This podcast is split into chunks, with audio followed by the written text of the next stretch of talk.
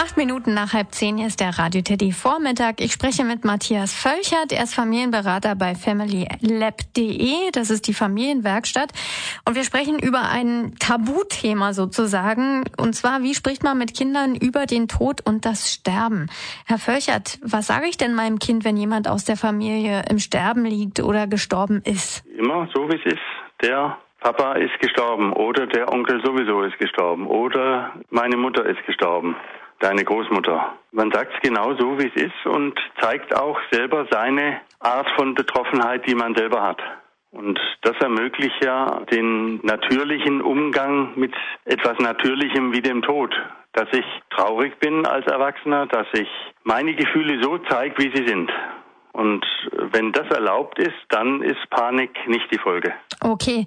Was sagen Sie? Soll man Kinder auch darauf vorbereiten, wenn jemand bald stirbt, weil er beispielsweise schwer krank ist? Ja, eigentlich nicht mit der Absicht, sie zu schonen, sondern eher mit der Absicht, über den Tod als solches zu sprechen und zu sagen, mein Vater oder meine Mutter, also deine Großmutter oder dein Großvater, dem geht jetzt gesundheitlich nicht so gut. Möglicherweise stirbt er in den nächsten Jahren oder in den nächsten Monaten. Und dann ist es ja angemessen mit dieser Information erstmal und dann auch mit diesem Schmerz vielleicht oder überhaupt mit der Situation, dass jemand nicht mehr da ist, sich zu befassen und sehr individuell damit umzugehen. Wie stehen Sie dazu? Sollen die Kinder bei einer Beerdigung dabei sein oder lieber nicht? Also ich würde es auf jeden Fall empfehlen. Als mein Opa gestorben ist, haben mich meine Eltern im Auto sitzen lassen, 1960, um mich zu schonen.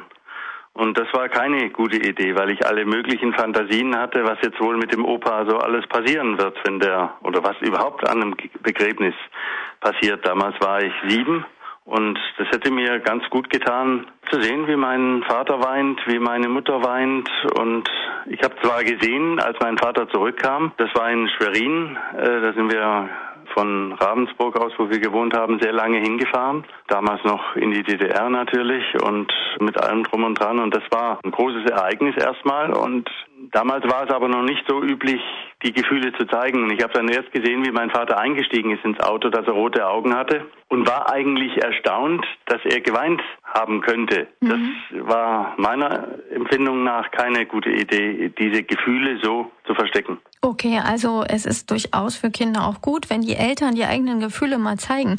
Haben Sie denn noch einen Tipp für alle Eltern, die da vielleicht ein bisschen unsicher sind? Ja, also der Tipp ist ja ganz einfach. Einfach sagen, das, was Sie gerade gesagt haben, mir ist das Thema ein bisschen unheimlich. Ich habe selber noch keine Position dazu. Die möchte ich aber gerne, da das ein unausweichliches Ereignis in meinem Leben ist, damit möchte ich gerne ein bisschen mehr umgehen, lernen. Ich bin jetzt, was weiß ich, 35 und du bist sieben. Ich habe bisher das Thema ein bisschen verdrängt und habe mich eher nicht so drum gekümmert und ja, jetzt möchte ich eigentlich gerne dazu eine Position finden. Vielleicht sollte man auch zuerst mit seinem Partner vorher drüber reden und dann einfach so über Sterben ganz normal am Küchentisch oder abends, wenn man zusammensitzt, sprechen, was Sterben für mich als Vater oder als Mutter bedeutet und was für eine Angst ich habe und wo ich schon jemand erlebt habe, wie er gestorben ist und wie das war und so weiter. Okay. Was würden Sie noch sagen, wenn das Kind jetzt zum Beispiel fragt, ob man den Verstorbenen wieder sieht oder nie wieder sieht? Was wäre da eine Antwort? Ja, also das kann man ja sagen, dass man den in der realen Welt nie mehr wieder sieht. Aber man kann ihm sagen, in den Träumen und in deinen Erinnerungen ist derjenige nach wie vor da mit all dem, was er dir gelebt hat und was er zu dir gesagt hat und getan hat.